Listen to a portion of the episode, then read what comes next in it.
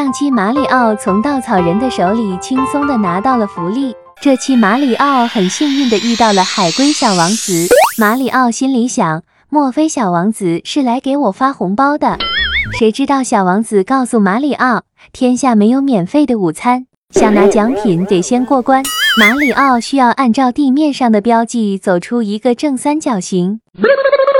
马里奥想，这还不容易吗？二话不说就走出了正三角形的一条边。这时，地面上的标记突然全部消失了。马里奥的凭回忆和方向感走完剩余的两条边。